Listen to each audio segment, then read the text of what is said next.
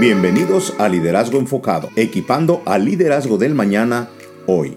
Enseñanzas y principios de liderazgo del Dr. Abel Ledesma. Este podcast agregará valor a los líderes que multiplican el valor de los demás. El Dr. Ledesma nos comparte la lección titulada Respeto, ganándose el derecho para dirigir a otros. Grabado en vivo durante las conferencias de liderazgo enfocado.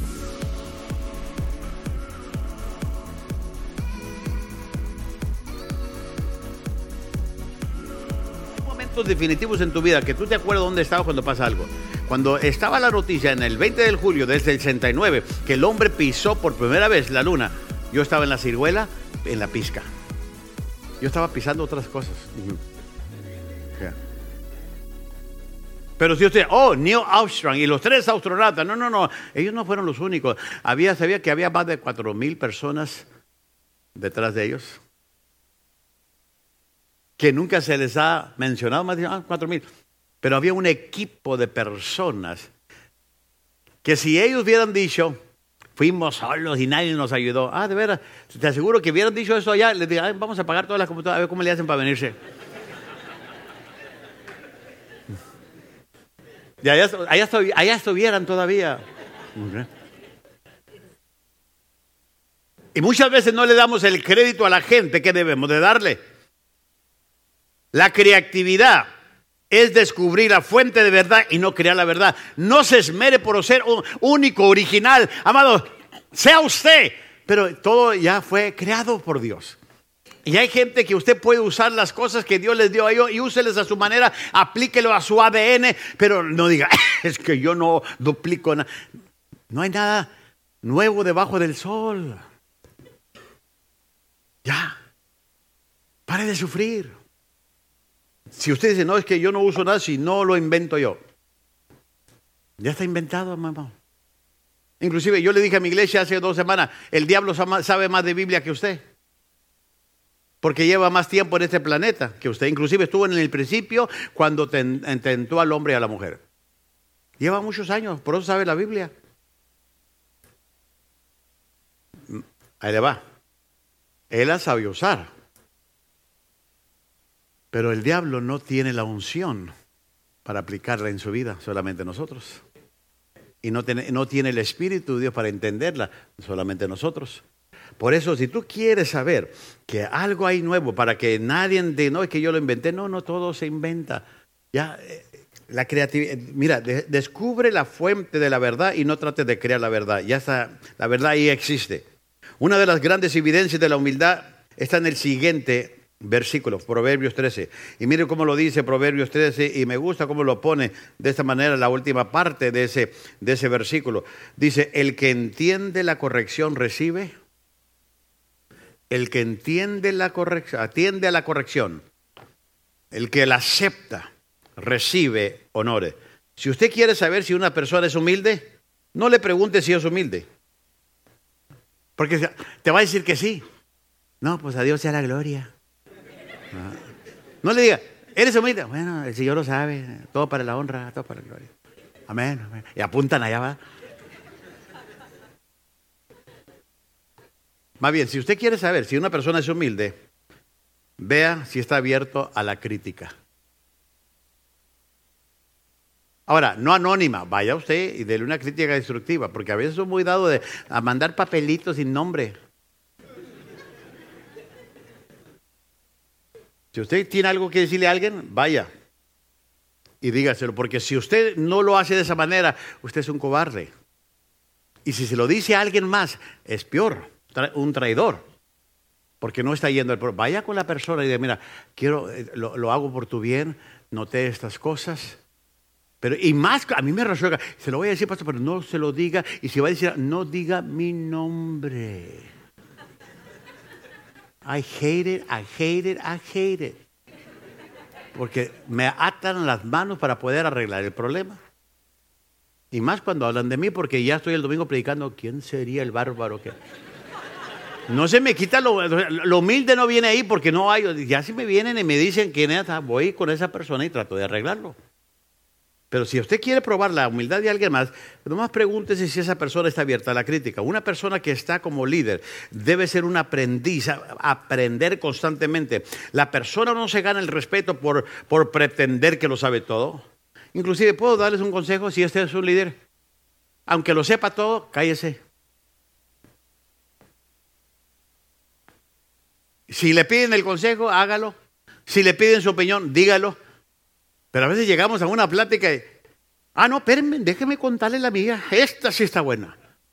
Y esta se opaca todo. Y usted ni nadie lo invitó a la conversación y llega y se mete. Cae gorda la gente que cree que lo sabe todo. Cae mal. Ni el diablo se quiere juntar con ellos. No, hombre, échale. Y si usted es un líder que cree que lo sabe todo, voy a darle un consejo. Hágase el ignorante y haga preguntas mejor. De esa manera aprende más. Un líder debe estar constantemente aprendiendo. Aprendiendo. Inclusive, yo se lo dije, la persona no se gana el respeto por pretender que lo sabe todo, sino que se, que se le respeta cuando también aprende a escuchar. Aprende a escuchar. Aprende a observar. Usted ni sabe las preguntas que yo le hice a Motesi ayer, constantemente porque yo quería ser enseñado por él. El hombre tiene experiencia, sabe. Y le hice muchas preguntas, tanto a, nivel ministerial, a nivel familiar, a nivel ah, de hombre, porque me interesa saber de, lo que él está pasando en su vida. Y él solo va a saber que lo exprimí, después de que llegue todo exhausto allá. Ahora, la humildad es muy importante para que tú mantengas el respeto de la gente. Número tres, el respeto se gana a través de ser fiable. A la gente que es fiable, gente con quien se pueda contar, que sean confiables, son los que se admiran más. Si tú eres una persona que se pueda contar contigo, que tú sí es sí, tú no es no, la gente te va a admirar más. Mire lo que dice Proverbios 25, 14. Nube y viento y nada de lluvia es quien presume de dar y nunca Uh. ¿Cuántos de ustedes conocen a alguien así? No voltee a verlo. Simplemente presumen lo que no tiene y lo que va a dar nunca lo da. Siempre andan prometiendo todo, pero nunca dan nada. Siempre andan diciendo que quieren ayudar en los ministerios, pero nunca hacen nada. Entonces, no puedes depender de ellos. Yo recuerdo cuando fui creado en iglesia, la gente que se desanimaba, a veces me decía, no, no, no, ponlos a trabajar para que se animen. Y los poníamos a trabajar y ¿sabes lo que pasaba? Desanimaban a todos los demás. Entonces ya cuando entré al pastoreado dije, no, ya no voy a hacer eso porque hasta, a mí me van a desanimar. Entonces ya mejor les digo, mejor que se animen, que se enlineen y luego los pongo a trabajar, porque si no, hasta a mí me van a desanimar mejor. Porque anda desanimado quiere decir que necesita una buena terapia y una buena calentada en el nombre del Señor y ya pues los traemos al nivel que deben de estar. El problema está de que muchos de nosotros no sabemos tratar con esta gente. ¿Para qué tienes a alguien que siempre te queda mal? Que siempre te dice sí y nunca llega. ¿Y todavía le pagas? Santo. Bueno, pues le sigo porque si no me voy a meter en problemas. Mañana va a haber un corredor de gente. Número, ¿qué? Cuatro. El, el respeto se gana a través de vivir por prioridades. O te organizas o agonizas, tú decides. Te organizas o agonizas. Cuando no te organizas, cuando no vives por prioridades, vas a vivir por presiones en la vida. Por últimos momentos y arreglos que tienes que hacer. Mira lo que dice Proverbio. El que se esmera por el bien conseguirá, conseguirá favor. Pero, el, pero al que busca el mal, más le vendrá, este le vendrá. Ahora, se tiene que esmerar para poder ganarse el respeto. Así que, si usted como líder quiere ganarse el respeto, tiene que esmerarse en sus prioridades, a, a vivir a través de ella, hacer una lista de lo que tiene que hacer constantemente. Todas las tardes yo hago una lista de lo que tengo que hacer mañana. Inclusive ya tengo mi lista de mañana, sé lo que voy a hacer mañana, mis citas que voy a hacer mañana. ¿Por qué? Porque si me voy a la y se va,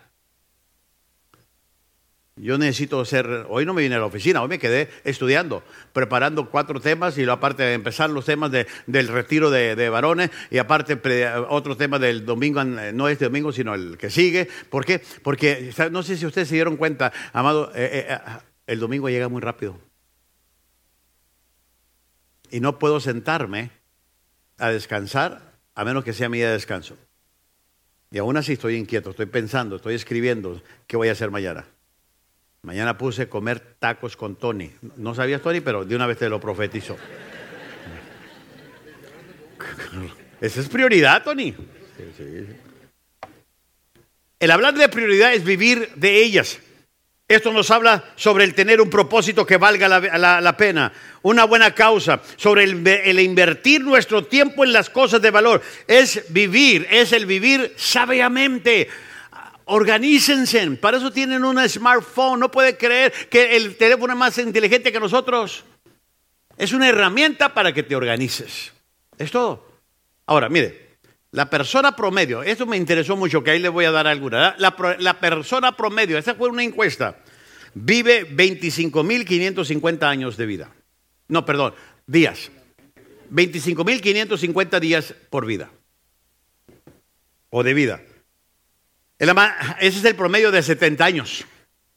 En la manera en que usted invierte su tiempo es totalmente su responsabilidad. Supongamos que el promedio son 70 años. Algunos viven menos, otros viven más, otros no quisiéramos que vivieran más, pero punto y aparte, pero el promedio es 70 años. 25.550 días. Y mire lo que dice la estadística. Si una persona vive 70 años, gastará, ahí le va, 23 años trabajando. Esto se tomó más viendo el panorama de, de corrido, 23 años. Y usted dice, ¿por qué me retiro a los 60? Porque no empezó el, día primero. Usted empezó a trabajar todavía a los 30. ¿Qué? Porque papá lo mantenía y murió el papá, ahora a trabajar, mijito. ¿Qué? 17 años de su vida durmiendo. Hay algunos, creo que son 25 años. Porque cuando dije 17, no. Hay gente que se les pasa la mano. Y hay gente que se levantan con el fresco de todos los días a las 11 de la mañana. ¿Ok? 17 años. Y luego, 9 años mirando televisión. Seis años viajando. Seis años jugando. Hay algunos amargados que le pondría un año más ahí. Que no les gusta jugar. No, yo no juego. No, no, es del diablo eso, es del diablo. Y tanto cuando estábamos en el mundo, el borracho, el barril. Pero ahora que somos cristianos ya no. Seis años jugando. Seis años comiendo ahora. Yo creo que esto debería de ser más. Seis años se me hace muy poco. Dos años vistiéndonos. Yo creo que para las mujeres son 20 años, pero para los hombres son dos años. Y luego, ahí le va, mire, mire las prioridades. Un año en la iglesia. Por eso no me pagan porque no dan diezmos, o sea, no viene mucha gente. ¿Se fijó en esta encuesta? Habla de una realidad en donde la gente está invirtiendo su tiempo en 70 años. Aquí la clave está en tener metas correctas. El tener las prioridades correctas es el secreto para una vida fructífera. Fructífera. Es algo que tú y yo tenemos que hacer. Número 5. El respeto se gana a través de la generosidad. Dice Proverbios, el que es bondadoso se beneficia a sí mismo. El que es bondadoso se va a beneficiar sí mismo. Este domingo yo voy a hablar sobre principios de la siembra y la cosecha con la iglesia. Y tengo 12 principios que quiero compartirles, pero voy a hacerlo en 6 y 6 el otro domingo, porque no quiero que la, iglesia entienda sobre la importancia de una semilla. Tu semilla puede ser tu tiempo, puede ser tu talento, puede ser tu habilidad, puede ser, puede ser tu testimonio, puede ser el ayudar a alguien, puede ser una palabra de aliento, puede, y no hablo de que comió cebolla, no, no, no, de eso no me hablo. Ah, puede ser tu dinero también. ¿Qué tipo de semillas estás sembrando en la vida? Porque todo en la vida empieza como una semilla. Todo. Y lo que siembra y lo que cosechas. Entonces, muchos líderes no son generosos, son codos. Es un hecho en la vida que ninguna persona ha sido honrada por lo que recibió, sino por lo que dio. ¿Cuántos de ustedes conocen a alguien, a una persona que nunca dio nada, simplemente recibía, véngase para acá, véngase para acá, siempre pedía? Nadie, no es honrado. Nunca vamos a ser honrados por lo que retenemos, sino por lo que damos, por lo que entrega, por la siembra, por el beneficio a alguien más. El señor Andrew Carnegie, si usted conoce la historia, fue un, ¿qué le llaman? Magnate del, del, hierro, del, del acero en el siglo pasado. Un hombre muy rico. El señor Andrew Carnegie en una ocasión escribió sus metas y cuando murió las encontraron en su escritorio. ¿Sabe lo que él dijo? Voy a invertir la mitad, la primera mitad de mi vida haciendo todo el dinero que pueda. Y luego dijo, y voy a invertir la segunda mitad de mi vida dándolo. Ahora, ahorita voy a, hablar de esta filosofía. Me gustó sus metas.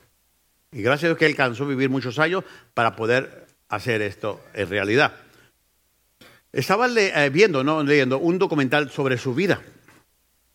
Que cuando él llega a jubilarse para dar su dinero, que no, lo podía, no se lo podía acabar. ¿Sabe por qué? Porque como había vendido su empresa, y puso todo el dinero en inversiones, le daban más cada mes de inversiones de lo que él alcanzaba a dar al mes. Ahora, a este hombre, Andrew Carnegie, se le, se le reconoce, o por eso se conoce su nombre, a través de los años, por su espíritu de dar, porque planeó ser bondadoso. Ahora, el único problema con esta filosofía es que nadie sabe hasta dónde o por cuánto tiempo va a vivir. Nadie sabe, ni yo lo sé, ni usted lo sabe. Así que mi consejo es que empiece a ser generoso hoy. Porque si usted dice, no, voy a ser generoso cuando me jubile, ¿y quién le garantiza? Mejor empiece hoy, para que no caiga gordo. Porque, porque si, si, si Dios lo deja y no es generoso y lo deja otros 20 años, pobrecita la gente que se junta con usted. Inclusive, cuando usted muera, ni flores le van a llevar. Entonces, mejor empiece. No trate de ser un Andrew Carnegie, mejor voy a empezar a ser generoso. Hoy, los líderes tenemos que aprender a ser generosos, a dar, invertir en tu equipo, comprarles un libro, llevarlos a comer. Se quedaron dormidos la gente que tiene líderes. Miren nosotros los líderes cómo funcionamos. Ustedes deben de reconocer a sus pastores, a sus líderes, a aquellos que velan por ustedes. ¿Se fijan? Nosotros sí somos espirituales, entendemos estos principios. Pero aprenda a ser generoso. No, si, eh, que no sea reconocido por una persona que no comía nada para no ir al baño. Va a ir al baño, aunque no coma nada. Mejor coma bien y invite a alguien. Ahora, lo último y termino con esto. El respeto se gana a través de la espiritualidad. En otras palabras, es a través de haciendo de Dios una prioridad en nuestras vidas, acercarnos a Él. Miren lo que dice Proverbios capítulo 3, versículos 4 al, 5, al 6. Y tendrás el favor y el aprecio de Dios y de los hombres. Confía de todo corazón de todo corazón en el Señor y no en tu propia qué? E inteligencia. Ten presente al Señor en todo lo que hagas y Él te llevará por el camino correcto. Si usted pone a Dios primero en su vida, no solo le dará favor con Dios, sino también con los hombres. La gente no respeta a las personas que se creen espirituales, sino a aquellos que son espirituales de verdad. Una cosa es creerte espiritual y otra cosa es ser espiritual. Porque estamos hartos, y más en las iglesias, de gente que se cree espiritual. De gente que le pone pretextos y tiene un celos del, del tipo fariseo. Pero su vida no refleja lo que tiene que estar reflejando. Estas son las seis cosas para ganarnos el derecho de dirigir a otros. Uno se gana el respeto a través de las cualidades en la vida. Mire lo que dice Proverbios, el versículo 7, lo pone muy claro y me gustó la primera parte del versículo, del, del versículo 7. Dice, la memoria de los justos es una... ¿Quiere ser recordado como una bendición o como una carga? Si tú fueras un líder un patrón y algo te pasara que te remuevan o te quiten, ¿qué va a decir la gente que trabaja contigo? Ah, ¿Cómo que, cómo que lo quitaron? No. O va a decir, qué bueno que lo quitaron. Y antes se habían tardado. Disculpe por lo que voy a decir en la noticia, pero es, es algo de noticia. ¿Por qué cree que la isla de Puerto Rico está reaccionando a un líder que perdió todo su respeto? Hoy va de un millón, se le juntaron en las calles y están pidiendo su renuncia. Porque no ha sido una persona íntegra. Estuve hablando con Samuel Pagán cuando vino hace dos semanas, hace el domingo antepasado, y ya, había empezado este problema.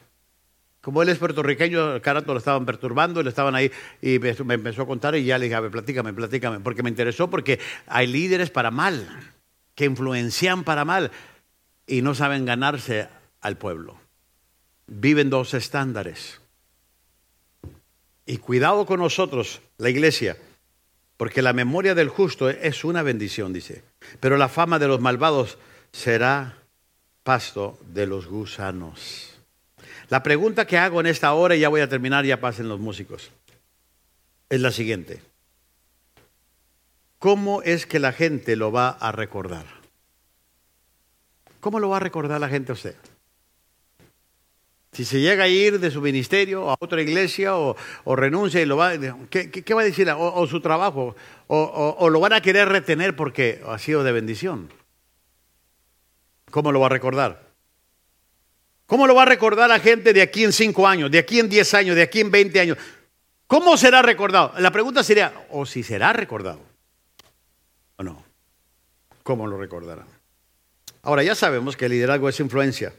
Pero no podemos dirigir si no tenemos estas cualidades en nuestras vidas. Estas seis cosas que son las bases para edificar el respeto. Cuando se gana el respeto de la gente, la gente le dará el derecho para dirigirlo. Y no solo le dará el derecho de dirigirlo, sino que lo seguirán a cualquier parte que usted vaya.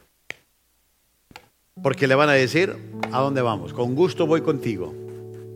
Porque sé que eres un líder que te has ganado ese lugar y que vives lo que exiges de alguien más. ¿Aprendió algo? ¿No está enojado conmigo? Aprendiendo y ganándose el derecho de dirigir a los demás. Gracias por escuchar la lección Respeto, ganándose el derecho para dirigir a otros. La próxima semana, el doctor Ledesma compartirá el tema Reclutar. Te esperamos. El deseo de liderazgo enfocado es que aproveches al máximo este recurso, suscribiéndote a este podcast y de igual manera te animamos a suscribirte a nuestra página de YouTube y compartas esta lección con otros. Y por último, visita liderazgoenfocado.com para obtener más información sobre el doctor Abel Ledesma. Gracias por escuchar el podcast de liderazgo enfocado, equipando el liderazgo del mañana, hoy.